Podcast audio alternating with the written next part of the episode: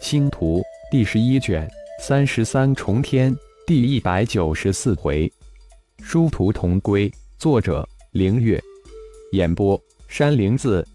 见识了诞生许多奇迹的顶盟，又被强行被纳入顶盟的顶皇，终于怀着别样的心情，带着三位太长老启程返回通城而去。顶皇走后，四十五位已经突破至九级的客卿长老。现今的顶盟大长老也相继离开，准备返回各自的部落，组建自己的队伍，加入顶盟，成为顶盟的分支。作为第二个正式加入顶盟的岩部落，顶宇得到了加入顶盟的第一份权益。盟主大祭司顶天亲自为其施展示新秘术，停滞 N 九的七级修为终于轻松破入八级，顺利成为外盟长老团中的一员。既然已经加入顶盟，顶宇当然放弃了回归通城岩部族的打算，并选出四百八十位五六级的乌战将加入顶盟。顶盟的战士从原先的四百二十人一下子扩展到九百人。顶天将九百战士分成三个大队，刺龙战队也扩展到三百人。顶天手中剩余的九级封印刺龙刚刚好将三百人装备齐。成为顶盟下的第一战队。另外，原来德部落的一百多多七级战士平分到另外第二、第三战队，成为战队的小队长、队长。新加入的岩部落战士的训练再次交给了巫贤血大人之手，这个根本不用顶天操心。而血麒麟也乐于将精力发泄到这些桀骜不驯的新兵蛋子身上。这一日。顶宇长老被盟主大人顶天叫到了他的木屋，小心谨慎地走进木屋。顶宇看着一脸平静如水的盟主大人，恭敬地问道：“盟主叫属下来，不知有何吩咐？”不知顶宇长老可知通天山脉之中那里有大群的凶禽，最好是都达到七级的凶禽。经过近一个月的修炼。顶天终于将吞噬小世界得到的符咒修炼成功了一大半，感觉收获毕丰。又感觉血麒麟训练的第二、第三战队已经达到预期的目标，这才抽出时间来考虑第二战队的战兽配备。越过神迹山，靠近通天山脉的深处一片非广阔的区域，比次龙区大了好几倍。那里是三灵鸾的天下。成年三灵鸾至少都达到七级。顶宇想了一下，回答道：“比起闪电金岩凤如何？”顶天第一就想到了闪电金岩凤，无奈那闪电金岩凤种群却非常小，大大小小加起来也不过几十只，根本不能满足第二战队三百人的要求。速度稍稍差一点，但天赋神通却有过而无不及。顶宇立即回道，心里却在思索着盟主的意图。三灵鸾有什么天赋神通？闪电金岩凤的天赋神通是速度和金岩，非常强大。听这话，三灵鸾的天赋还要强大，还真将顶天的好奇心勾出来了。三色神光，无物不破。顶宇语气之中透出无比的恐惧之色，似乎他对三灵鸾非常惧怕一般。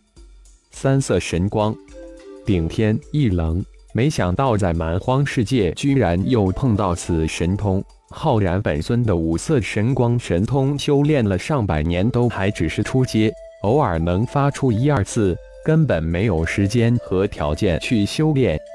是的，的确是三色神光，不过不是所有的三灵鸾有这强大无匹的神通，十之一二吧。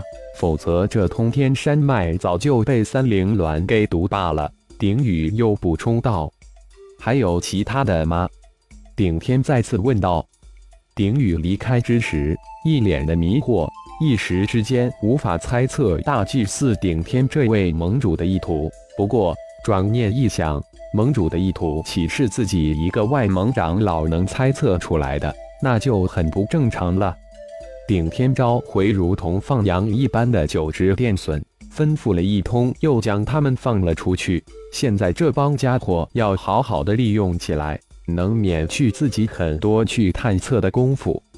自从吞噬了小世界之后，顶天一直在修炼吞噬得到的符咒，同时加紧修炼系入微符。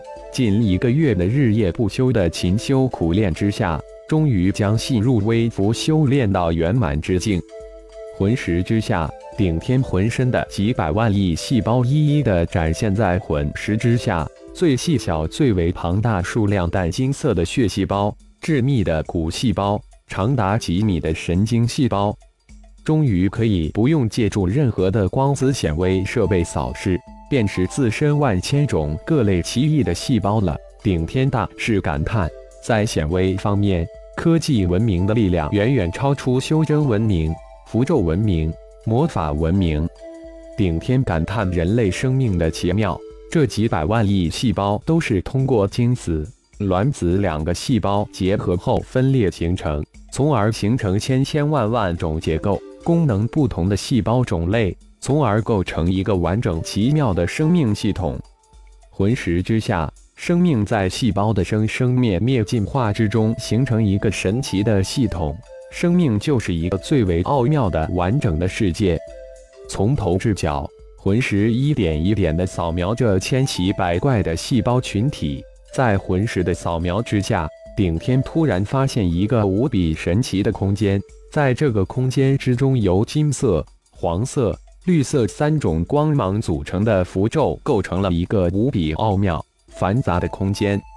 但金色的血细胞运输来的蛮荒之气，在这个玄妙的空间之中转化为另一种神奇的力量——原力。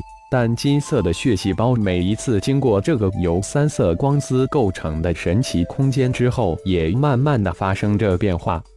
隐蔽在皮肤之下的九层金色光膜，在魂石之下显现出另一种镜像。每一层膜由无数奥妙的符文构织而成，同各种各样花纹的不一样。在魂石之下，九层金色光膜的花纹隐隐有种交织融合的趋势。九层光膜在融合，似乎要九合为一。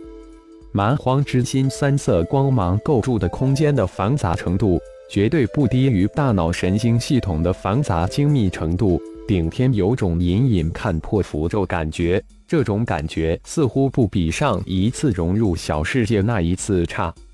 细入微符的大圆满似乎一下子捅破了一层纸，一种玄妙的感觉涌上心头。但要想凭借细入微符大圆满勘破这种玄妙，还远远不够。顶天有种感觉，细入微符圆满之后，一定会出现进阶的入微符，就不知道下一下入微符能不能看清细胞的结构。魂石一扫，顶天突然摇身一变，恢复成浩然本尊，身体神奇慢慢的没入木屋的地面之中，瞬间就消失无踪。只留下一个空空的木屋，遁入地下数百米深处。太阳真火从浩然的身体之中喷涌而出，瞬间融出一个密闭的巨大空间来。神奇的本命祭坛出现在浩然的灵魂空间之中，魂婴盘做本命祭坛之上。随着一个个符咒通过浩然本尊施展出来，浩然的脸上露出兴奋的神情。只要是变化之身顶天修炼成功的符咒，浩然本尊都能随手拈来施展而出。生念从灵魂空间伸展而出，浩然随即大喜，浩然身体的细胞随即一一展现在神念之下。本尊的神念居然也随着变化之身顶天修炼成功，细入微符而进阶到细入微圆满之境。在神念之下，中丹田的阴阳元婴，中心丹田的五行元婴展现出如同蛮荒之心一般的神奇空间。浩然突然若有所悟，修炼之道，殊途同归。感谢朋友们的收听，更多精彩章节，请听下回分解。